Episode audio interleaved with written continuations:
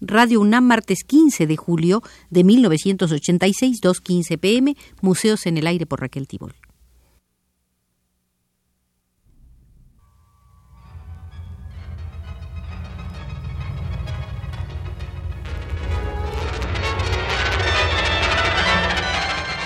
Museos en el Aire.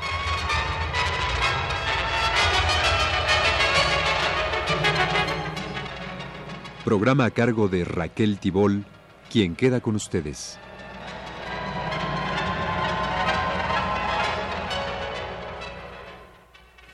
Guiados por Ticio Escobar, el más destacado crítico de arte del Paraguay, venimos realizando una serie de visitas al Museo del Arte Paraguayo. Hoy visitaremos la sala correspondiente a la gráfica.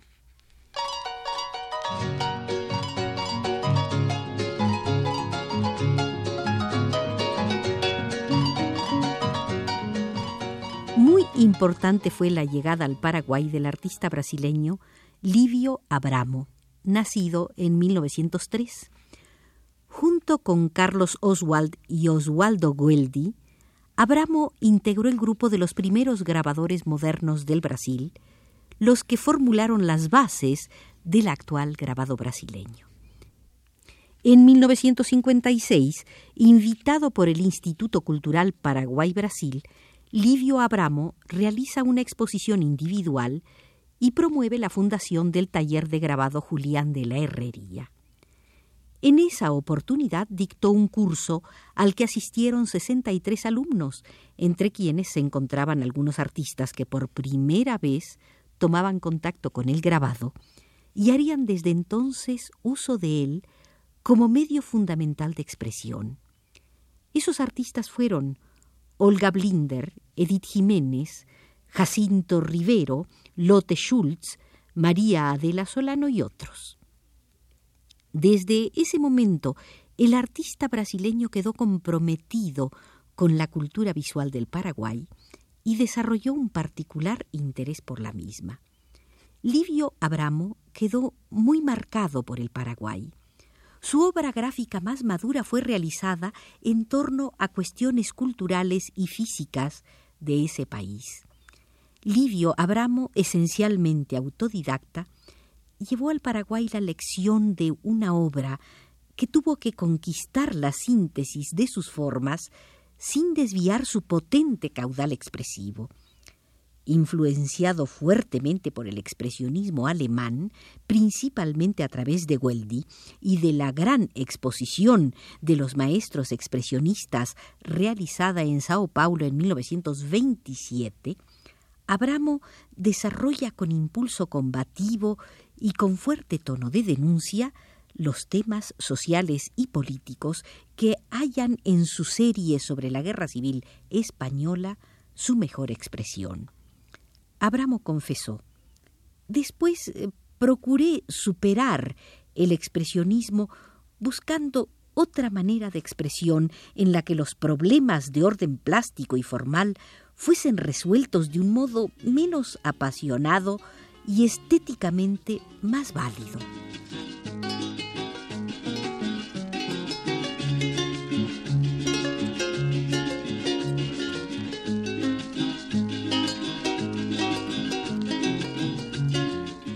Desde que Livio Abramo pasó a residir en el Paraguay, forma y expresión se juntaron definitivamente, señaló el gran crítico conocido de México, Federico de Moraes. Desde las primeras obras de su serie Paraguay, utiliza con naturalidad signos de la imaginería popular paraguaya, figuras del paisaje o los planos de sus pueblos tradicionales, sin caer en localismos descriptivos ni renunciar a un lenguaje estrictamente contemporáneo. Sus primeros grabados de la serie Paraguay toman la estructura simétrica y escueta de la imagen de ciertos tejidos de lana popular, con su formalizado sistema de representación y su concepto bidimensional del espacio, y el esquema del trazado de los antiguos pueblos coloniales dispuestos rígidamente.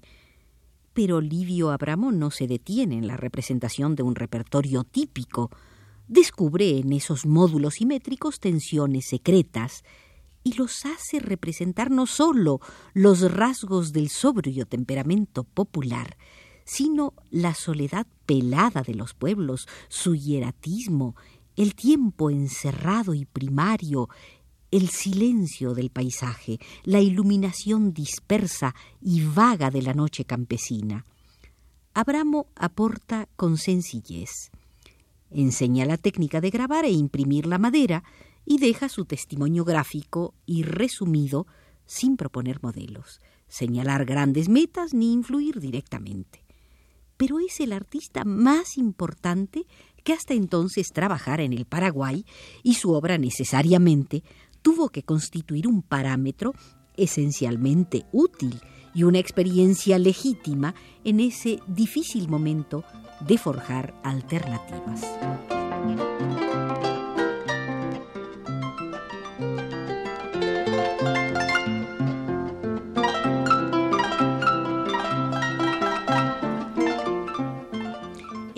Artículo publicado en 1959 en ocasión de la Quinta Bienal de Sao Paulo, la escritora y artista plástica Josefina Pla escribió El expresionismo representa la participación más directa y concreta que al arte le ha dado tomar, sin dejar de ser arte, en la angustia y la protesta de su tiempo.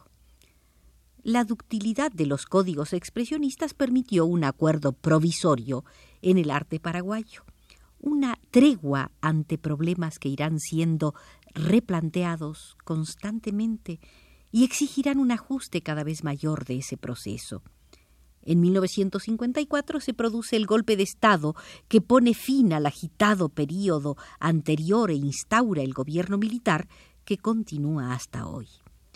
Cuando caen las costras que aislaban de la realidad al arte académico y lo protegían de las inclemencias del devenir histórico, el arte nuevo queda enfrentado a su tiempo e impreso con sus rasgos.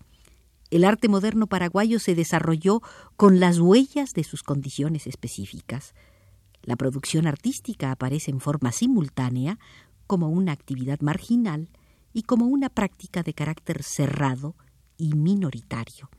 Por un lado carece de la protección del Estado y de una clase cultural y es ignorada por un público que no tiene acceso económico, cultural, ni siquiera físico a la obra de arte moderno. Por otra parte, las condiciones estructurales en las que se basa esa producción determinan su carácter exclusivo. La misma parte de la pretensión de insertarse en el cuerpo social para elaborar creativamente sus sueños, deseos y representaciones y postular una nueva sensibilidad. Pero está limitada por lenguajes especializados, por códigos privados que desconectan los símbolos de ese cuerpo, impidiendo que la comunidad se reconozca a sí misma a través de ellos. Además hay otro factor que incide negativamente en la desolada situación paraguaya, el efectivo sistema de represión y control que limita aún más las posibilidades expresivas. La represión provoca una fuerte inhibición en la creatividad y una actitud defensiva que a veces es paralizante. La autocensura de una práctica que conoce los límites y decide respetarlos preventivamente y que desde el temor a transgredirlos a veces se retrae más de lo necesario. Por último, la práctica está condicionada por la dependencia y más inmediatamente por la subdependencia regional que actúa como mediadora entre Asunción y las grandes metrópolis.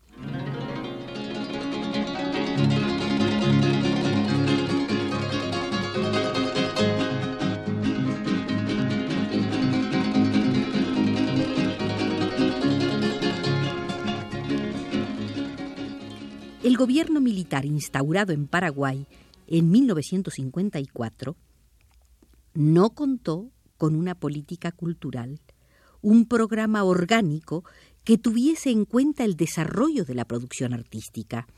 Nunca creó un Ministerio de Cultura que promoviese de alguna manera esa producción, ni se preocupó porque la educación pública comprendiese por lo menos una información elemental acerca del desarrollo del arte paraguayo. El problema se agrava porque, consecuentemente, la formación universitaria también permanece esencialmente ignorante de la práctica artística e incapaz de dar pautas básicas para su comprensión. Las instituciones oficiales referidas a la plástica, petrificadas en posiciones arcaizantes, en tiempos hace mucho transcurridos, se aferran a un concepto de bellas artes incapaz de responder a los requerimientos de su momento. La Escuela de Bellas Artes de la Universidad Nacional, creada en 1957, cumple más bien una función retardataria. Desenvuelve una enseñanza retrógrada, inconsecuente hasta con las académicas premisas decimonónicas que sostiene contra viento y marea. Incapaz de proporcionar una formación adecuada a las exigencias de la representación naturalista, ni siquiera aporta rudimentos técnicos utilizables luego en otro sentido. Ciertos museos oficiales, pequeños y dispersos, conservan algunas piezas de arte popular y misionero con un criterio más bien historiográfico y basado siempre en la eventual iniciativa personal y el interés de sus organizadores. En general, el patrimonio cultural paraguayo carece de un sistema orgánico de protección y se deteriora y se extingue abandonado al desordenado crecimiento de la ciudad y al afán de los coleccionistas privados, principalmente extranjeros.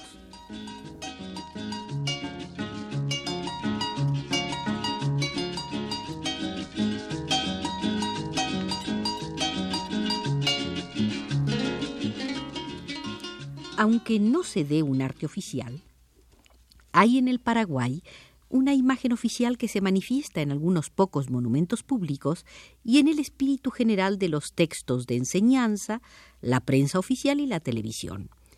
Esta imagen tiene fundamentalmente dos aspectos. El primero es el monumentalismo glorioso y nacionalista que se materializa en imágenes de héroes nacionales y de gestas épicas. El segundo tiene un sentido promocional de la imagen. Esta expresa eh, ponemos comillas, la paz, el bienestar y el crecimiento económico, eludiendo todo tipo de actitud crítica, toda expresión de conflicto. Volvemos a poner comillas. En el Paraguay no hay problemas sociales. La tierra es generosa y todo el mundo vive feliz. En los años 50, el apoyo al arte no vino de instituciones ni de sectores económicamente fuertes tanto a la clase alta predominantemente latifundista y a duras penas poseedora de una cultura visual superficial y atrasada, como a los capitales extranjeros, incapaces de prever los alcances de las nuevas formas, les tenía muy sin cuidado el arte que entonces surgía. No existía un mercado artístico lo suficientemente fuerte como para sostener la producción ni mecenas, ni colecciones más o menos importantes, ni, por supuesto, fondos o subvenciones de ningún tipo para investigaciones estéticas. Los pocos apoyos institucionales comenzaron, a fines de los 50, a provenir de centros culturales extranjeros, que permitieron pequeños espacios ávidamente ocupados por los artistas locales y ensanchados a fuerza del interés personal y el compromiso de los funcionarios encargados de esos centros. Uno de los centros más activos fue el Instituto Cultural Paraguay-Brasil, convertido luego en Misión Cultural Brasileña y actualmente en el Centro de Estudios Brasileños.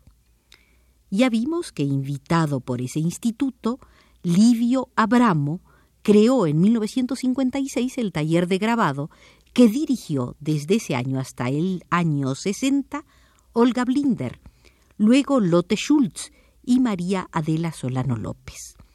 Desde 1960 lo dirige Edith Jiménez. En 1959 se creó la Escoliña de Arte, fundada por Augusto Rodríguez según el método de la educación por el arte de Herbert Reed y dirigida por Olga Blinder hasta 1976. Esta misma artista, Olga Blinder, fundó en 1962 los cursos de arte de la Misión Cultural Brasileña, a los que se integró Livio Abramo. Olga Blinder cesó en sus funciones en 1976.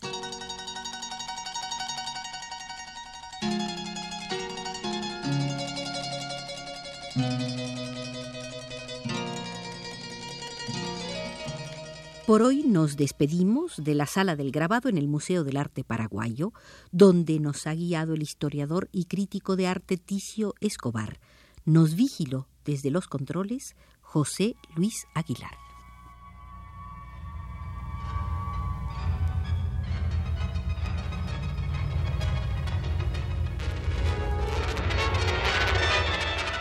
Este fue Museos en el Aire.